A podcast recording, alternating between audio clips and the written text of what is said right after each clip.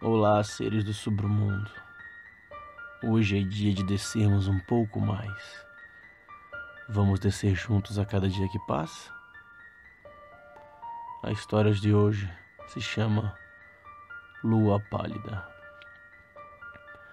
Na última década, tornou-se muito fácil conseguir o que se quer.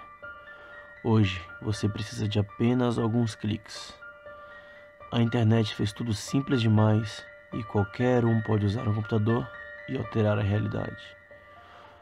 Um mundo de informação está a um clique de distância, ao ponto em que é impossível imaginar a vida sendo diferente.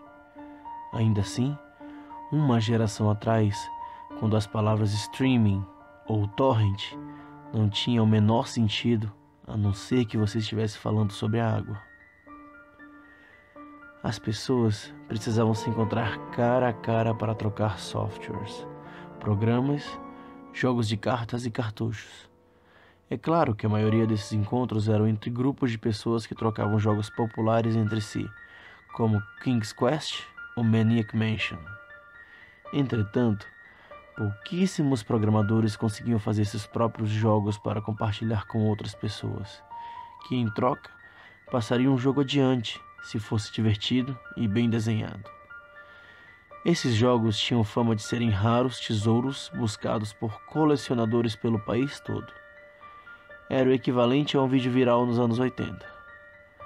Mas Lua Pálida nunca havia saído da área de São Francisco. Todas as cópias conhecidas estavam por lá. Todos os computadores que já tinham usado o jogo eram de lá. Esse fato se dá pelo seu programador ter feito pouquíssimas cópias. Lua Pálida era um jogo texto-aventura, no estilo Zork e The Lurking Horror. Foi na mesma época em que esse estilo estava saindo de moda. Ao iniciar o programa, o jogador era apresentado a uma tela quase vazia, exceto pelo texto. Você está em uma sala escura. Luz do luar brilha pela janela. Há ouro no canto, junto a uma pá e uma corda. Há uma porta para o leste. Qual o comando? Então, começa o jogo que certa vez um escritor de uma revista descreveu como enigmático, sem sentido e totalmente injogável. Quando o jogo começava, você só tinha os comandos pegar ouro, pegar pá pegar corda, abrir porta, ir ao leste. O jogador recebia as seguintes instruções: pegue sua recompensa. Lua pálida sorri para você. Você está na floresta. Existem três caminhos: norte, oeste e leste. Qual o comando? O que rapidamente irritou os poucos que jogaram o jogo foi o confuso comportamento da segunda fase em diante. Somente um dos comandos direcionais era o certo. Por exemplo, nessa ocasião, o comando para ir em qualquer direção que não fosse o norte faria o sistema congelar, fazendo obrigatório reinicializar o computador.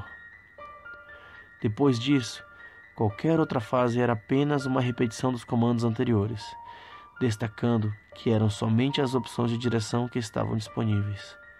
Ainda pior, os comandos clássicos de qualquer jogo de texto-aventura pareciam inúteis. A única ação aceita que não envolvia movimentos era usar ouro, que ocasionava o jogo a mostrar a seguinte mensagem: Não aqui. Usar pá, que mostrava não agora. E também usar corda, que fazia surgir o texto: Você já usou isso. A maior parte de todos que jogaram o jogo avançaram algumas fases até se cansarem, com o fato de precisarem reiniciar o computador o tempo todo e jogaram o disco fora, descrevendo a experiência como uma interface porcamente programada. Entretanto, há uma verdade sobre o mundo dos computadores que nunca muda. Algumas pessoas que usam sempre vão ter muito tempo livre à sua disposição. Um jovem rapaz chamado Michael Nevins decidiu descobrir se conseguiria chegar mais fundo no game. Após 5 horas e 33 fases de tentativas e muitos cabos de computador desconectados, ele finalmente conseguiu fazer o jogo mostrar um texto diferente. O texto na nova área era: Lua pálida sorri abertamente. Não há caminhos. Lua pálida sorri abertamente. O chão é macio. Lua pálida sorri abertamente. Aqui. Qual o comando? Passou-se quase outra hora até que Neves tropeçasse na combinação apropriada de frases, que faria com que o jogo prosseguisse. Cavar buraco, descartar ouro, então tapar buraco. Isso fazia com que a tela mostrasse parabéns e uma sequência de números. Ao que o jogo cessava de receber comandos e fazia o jogador ter de reiniciar o computador uma última vez. Após pensar bastante, Neves chegou à conclusão que os números referiam-se a linhas de latitude e longitude. As coordenadas levavam a um ponto na floresta próximo ao Parque Vulcânico Lawson. Como ele tinha muito mais tempo do que noção do perigo, decidiu ir ver o fim de Lua Pálida. No dia seguinte, com a ajuda de um mapa, uma bússola e uma pá, ele andou pelas trilhas do parque, percebendo impressionado como cada curva que ele fazia era exatamente igual às curvas do jogo.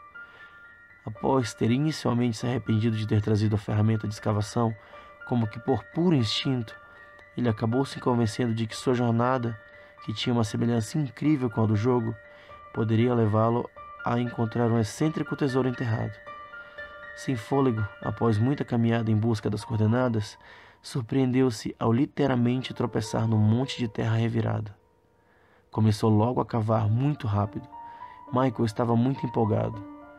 É de se entender o jeito como ele se assustou a ponto do seu coração quase parar quando se deparou com uma cabeça em início de decomposição de uma menininha loira. Michael, ainda atordoado, fez a primeira coisa que conseguiu pensar e passou as informações para as autoridades. A garota foi identificada como Corin Paulsen, 11 anos, dada como perdida para o Departamento de Polícia de São Diego há mais ou menos um ano e meio.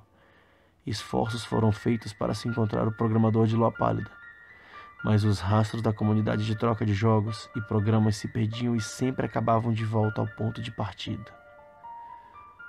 Colecionadores chegaram a oferecer mais de 6 mil dólares em uma cópia do jogo. O resto do corpo de Karen nunca foi achado. E você ficou curioso sobre o jogo? Alguns dizem que se você procurar bastante, você ainda encontra o Lua Pálida para baixar. Se você gostou desse conto, dê um like e compartilhe. E nunca se esqueça, nos encontraremos de novo, seres do submundo.